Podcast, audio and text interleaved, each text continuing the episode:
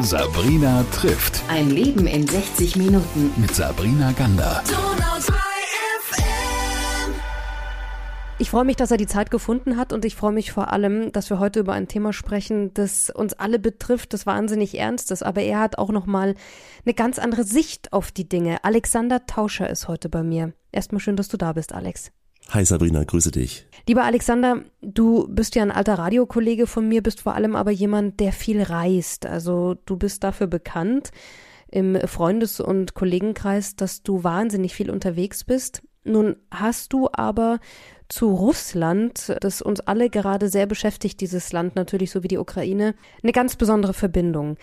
Und äh, vielleicht wollen wir da erstmal anfangen. Das sind deine Wurzeln.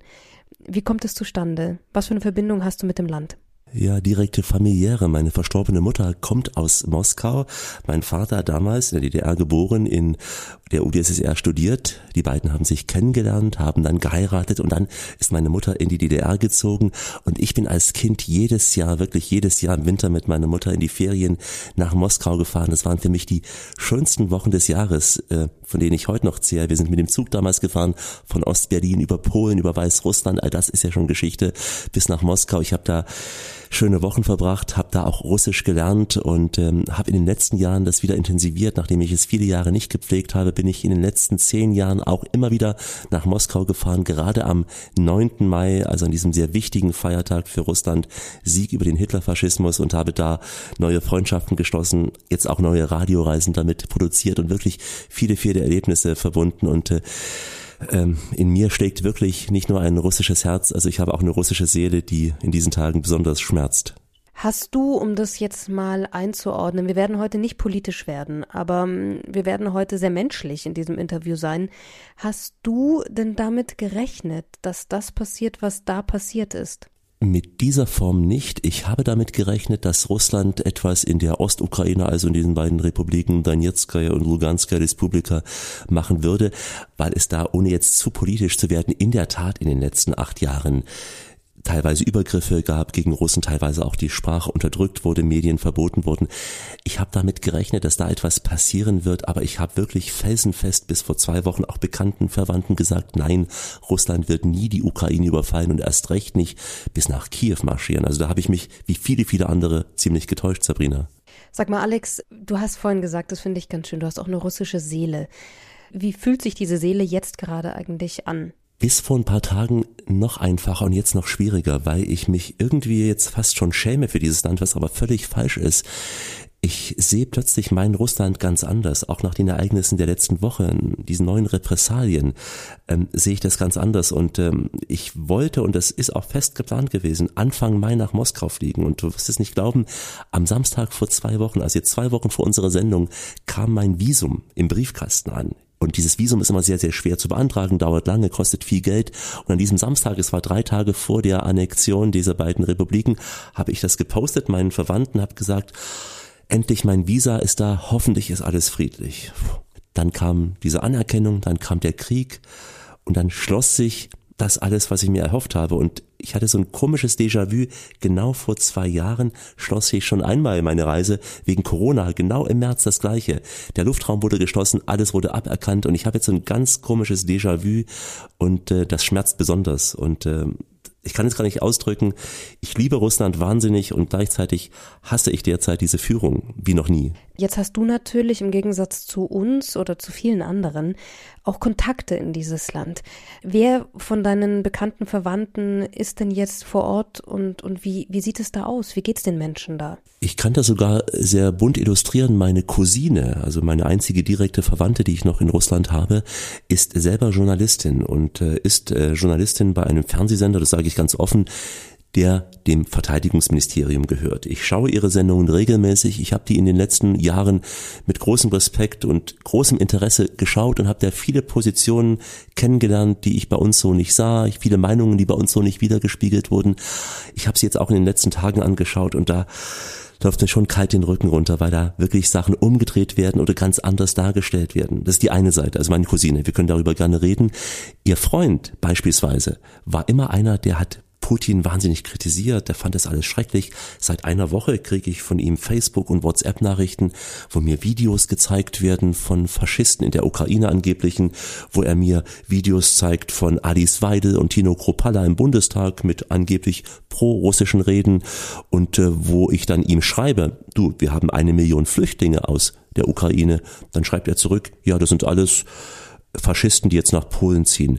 Und das waren vor ein paar Tagen gewesen, Sabrina, und da bin ich richtig sprachlos geworden. Nach dieser Nachricht, ich will es mir nicht verscherzen. Also, das ist das eine. Und dann habe ich eine liebe Bekannte, eine Schulfreundin von meiner Mutter, mit der habe ich jetzt auch vor ein paar Tagen geschrieben und per WhatsApp telefoniert. Und äh, sie besuche ich immer und sie sagte ganz neutral, ja, wenn du kommst im Mai, welche Schokoladenwaffe soll ich für dich kaufen? Ich sag, du, ich weiß gar nicht, ob ich kommen kann, die Flieger fliegen ja nicht. Ach, dann nimmst du den Zug. Nimm doch einfach den Zug über die Ukraine oder über Weißrussland. Auch da läuft's mir den Rücken runter, Sabrina, kannst du verstehen, ne? Das heißt, die sind nicht richtig informiert, Alex? Also das klingt ja jetzt zum Beispiel bei dem Freund deiner Cousine so, als hätten sie da ganz andere Videos in den sozialen Medien, ganz andere Infos. Und abgesehen davon, wie sieht es bei deiner Cousine aus? Hat die einen Überblick über die Lage? Ich glaube schon, da sie ja in den Medien ist, aber natürlich darf sie in ihren Sendungen jetzt auch nicht von einem Angriffskrieg sprechen. Sie spricht schon von kriegerischen Handlungen, sie spricht auch von dieser Operation und sie sagt auch, ja, da gibt es Opfer, aber sie sagt auch, und es ist auch diese russische Haltung, wir müssen zuvorkommen, dass die Ukraine uns in irgendeiner Weise bedrohlich wird. Ich will jetzt gar nicht dieses Thema Angriff ansprechen, aber man fühlt sich bedroht und das habe ich jetzt schon in den letzten Jahren davor immer wieder gehört und gespürt, wie man sich eingekesselt fühlte. Und ohne jetzt wieder politisch zu werden, aber Russland fühlt sich von Westen eingekesselt.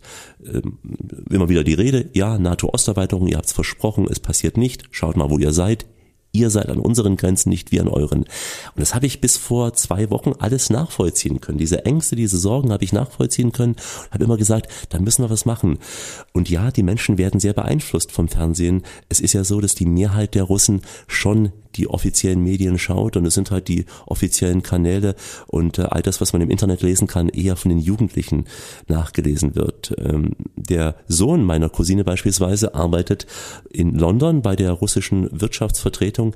Der hat eine ganz andere Sicht darauf. Er sagt heute zu mir, du ähm, sei froh, dass deine Mutter, er meint, meine nicht mehr lebt, sie würde sich schämen dafür, was jetzt passiert. Ähm, und dieser Krieg wird unendlich viele Familien trennen und wird auf Jahrzehnte nicht vergessen werden. Du hast es ja vorhin erwähnt, in der Ukraine wurde natürlich auch etwas gemacht, Russisch wurde verboten, da sind ja sehr viele Russen auch. Und ich andersherum kenne auch wieder Russen, die in der Ukraine wahnsinnig viele Verwandte und Freunde haben. Was meinst du, wie ist denn da die Situation für die Menschen, die jetzt ähm, Verbindungen zur Ukraine haben, aber in Russland leben, die ja eigentlich gar nichts laut sagen können? Wie geht's denen denn? Denen geht's natürlich auch sehr schlimm, weil es gibt einerseits gab es um die zwei Millionen Ukrainer, die jeden Tag rüber nach Russland gependelt sind, die da Arbeit haben und wie du sagst, Familien, die in äh, der Ukraine Verwandtschaft haben, die sich eins fühlen. Die meisten Ukrainer sprechen Russisch, die meisten fühlen sich auch Russland zugewandt. Man muss es nicht unbedingt politisch sehen, aber sprachlich, kulturell, das muss ja schrecklich sein. Und äh, es gibt in Moskau eine wunderbare Metrostation, das ist die Kiewskaja. Wenn man da rauskommt, ist man am Kiewer Bahnhof, Kiewski Vokzal. Von da fuhren, ich weiß nicht, ob es jetzt noch ist, fahren Züge nach Kiew. Ähm, in dieser Metrostation ist ein Bild, ein wunderschönes Gemälde aus Mosaikstein, was den Titel trägt Russisch-Ukrainische Freundschaft, also aus Sowjetzeiten noch. Das ist kommt einem Gänsehaut hoch und äh, viele Russen können das nicht verstehen und man muss eins zur Verteidigung sagen, in den offiziellen Medien wird nicht gesagt, die Ukraine ist schlecht. In den offiziellen Medien wird gesagt, wir lieben die Ukrainer, sind unsere Brüder und Schwestern, aber diese Ukraine wird von einer korrupten Führung regiert. Also diese Unterscheidung macht man, die ist nicht deswegen besser, aber sie wird gemacht. Und deswegen gibt es keinen Hass der Menschen in Russland auf die Ukrainer, möglicherweise jetzt im Gegenzug schon, was ich auch verstehen könnte. Jetzt hat der Westen natürlich aufgrund des Angriffs, aufgrund der Kriegserklärung und auch dem Kriegstreiben dort in der Ukraine versucht, mit Sanktionen zu antworten und tut es weiterhin, und zwar sehr stark und massiv. Wie heftig trifft es denn aber die Bürger? Wir reden jetzt nicht von den Oligarchen, die ihre Millionenjachten irgendwo hinschiffen, sondern lass uns mal über die Menschen sprechen, die arbeiten gehen, die nicht wirklich die Informationen bekommen, wie wir zum Beispiel, ähm, und vor einem Bankautomaten stehen, wo kein Geld mehr rauskommt. Kann man sich das so vorstellen? Trifft es die auch? Die wird es ja treffen. Ich kann von den bisherigen Sanktionen sprechen. Ich bin ja schon seit 2014 auch jedes Jahr in Russland, wo diese ersten Sanktionen griffen. Und das waren Sanktionen, die vielleicht für uns etwas lächerlich klingen, aber die die Russen auch schon getroffen haben. Es gab zum Beispiel in den ersten Jahren keinen guten Schweizer Käse mehr. Es gab viele westliche Produkte, aber Luxusartikel nicht mehr.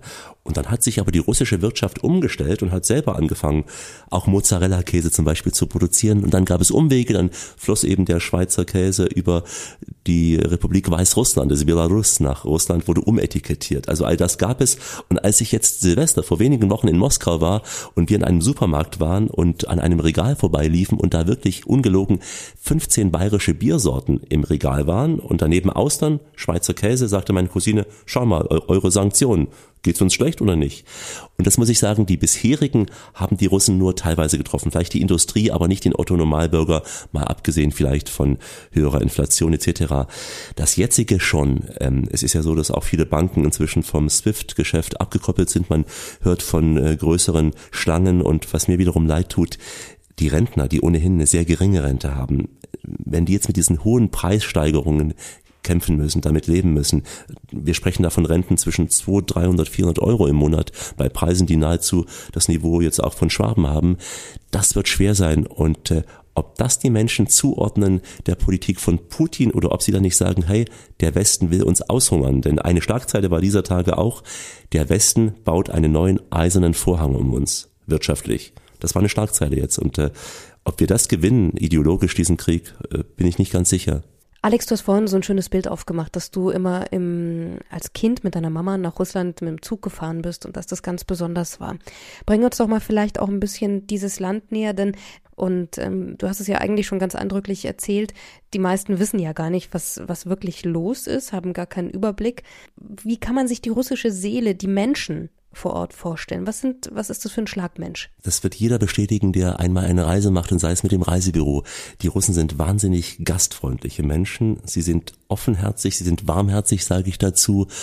Und ich sage das ganz bewusst, sie sind friedliebend, weil die Russen wurden in ihrer Geschichte immer wieder überfallen. Napoleon, Zweiter Weltkrieg, wie auch immer. Hitler wollte Moskau auslöschen, hat St. Petersburg, damals Leningrad, ausgehungert. Das haben die Menschen nie vergessen und trotzdem sind sie uns Deutschen gegenüber wahnsinnig herzlich immer gewesen. Ich bin ja immer am 9. Mai in Moskau, also immer an diesem Tag, wo in Russland das Ende des Zweiten Weltkrieges, also der Sieg über den Hitlerfaschismus, äh, gefeiert wird und da freut man sich wahnsinnig immer, wenn ich dabei bin und wir sind da in einem Partykeller und äh, tanzen da und, und, und feiern mit ganz viel Wodka und ähm, ich hatte jetzt, als ich Silvester in Russland war, eine ganz besondere Begegnung. Wir stießen dann nach 12 Uhr an. Es kam ein Mann auf mich zu, hörte, dass ich Deutscher bin, nahm mich in den Arm, bot mir Wodka an und sagte, er sei so glücklich, jetzt hier einen Deutschen zu treffen. Und da hat sich herausgestellt, dieser Mann war unter Gorbatschow im obersten Sowjet äh, zuständig für die Einheit. Also er hat es damals in Berlin mit begleitet, die deutsche Einheit. Und er hat mich in den Arm genommen, hat es mehrfach wiederholt und hat gesagt, Alex, du und ich, also Alex und Oleg, wir würden doch niemals aufeinander schießen. Alex, was wir jetzt sehen, ist etwas, was wir uns niemals vorstellen konnten, unsere Generationen sowieso nicht. Wir sprechen von Krieg, äh, das in Europa.